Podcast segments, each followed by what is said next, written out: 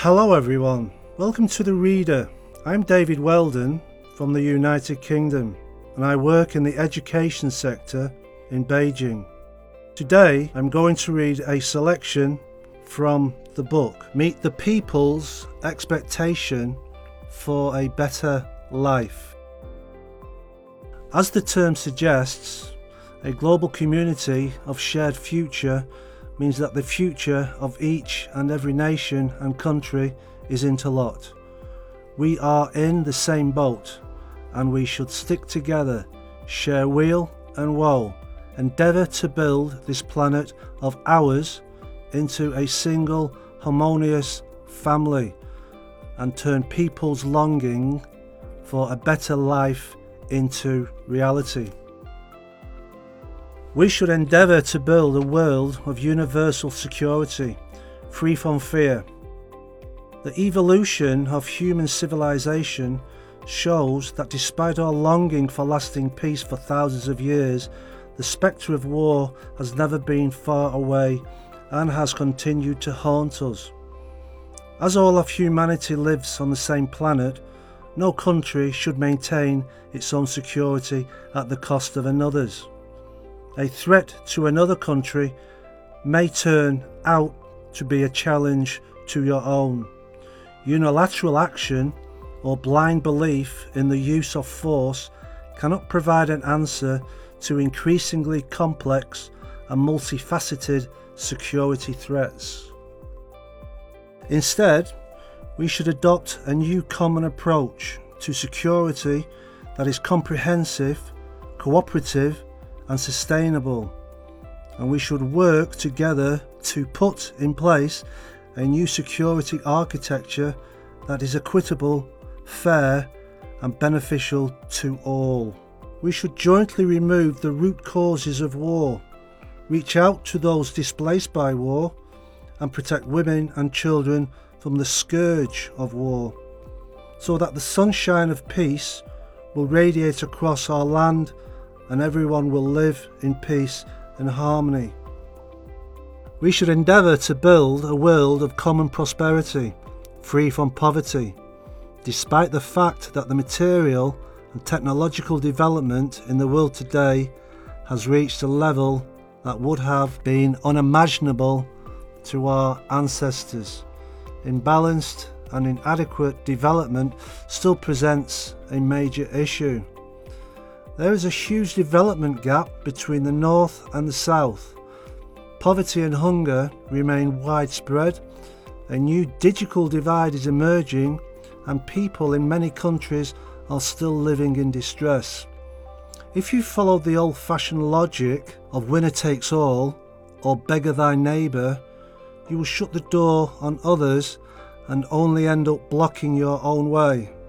Such practices can only serve to erode the foundations of one's own developments and impair the future of humanity.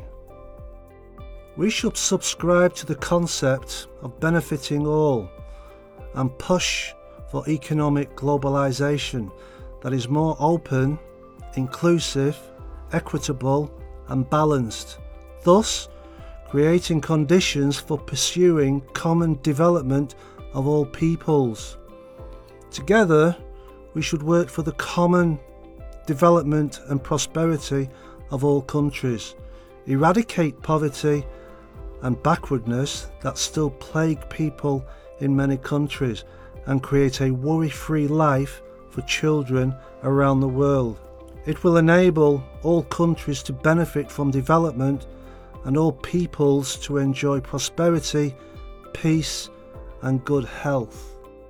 We should endeavour to build a world that is open and inclusive, a world free from isolation. As an ancient Chinese saying goes, all living things grow side by side without harming one another.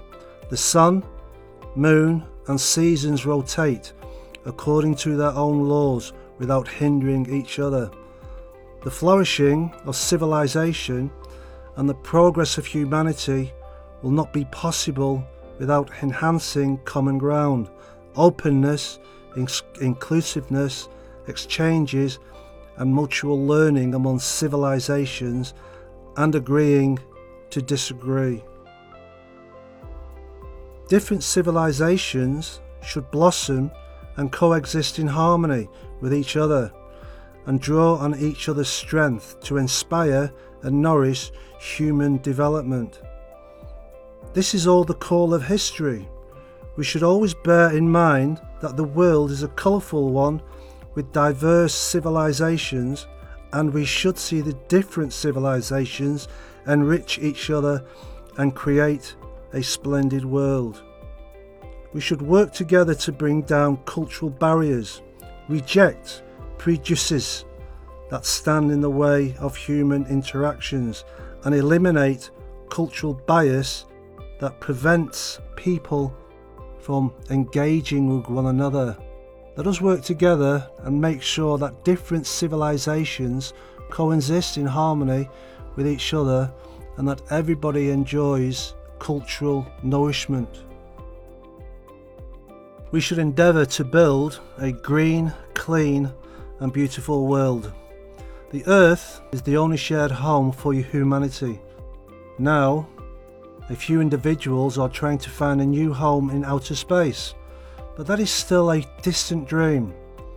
And in the foreseeable future, human beings still need to live on this planet. This is a fact that will not change. We should jointly protect our planet, not only for ourselves, but also for the sake of future generations.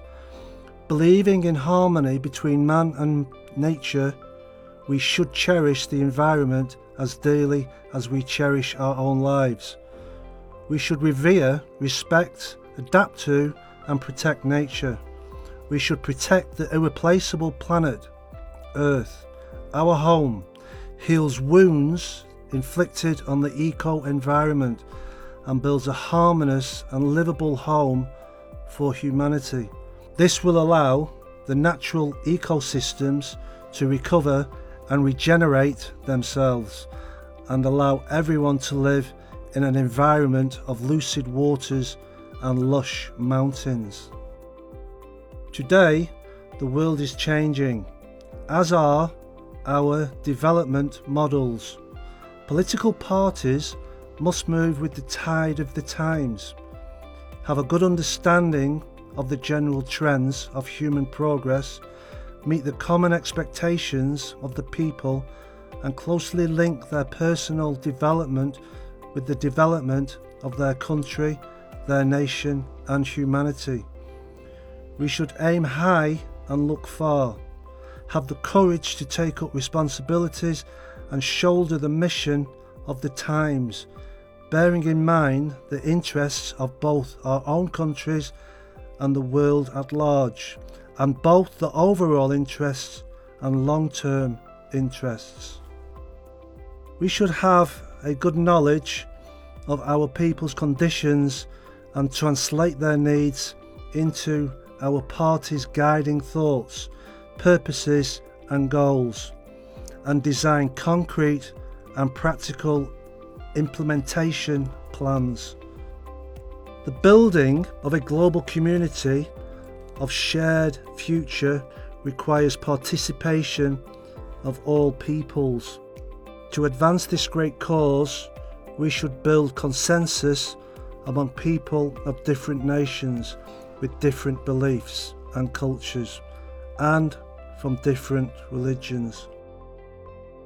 To realise a great dream it is imperative to draw on the wisdom and strength of all involved. We should try to pool ideas from multiple dimensions, different levels, and different perspectives.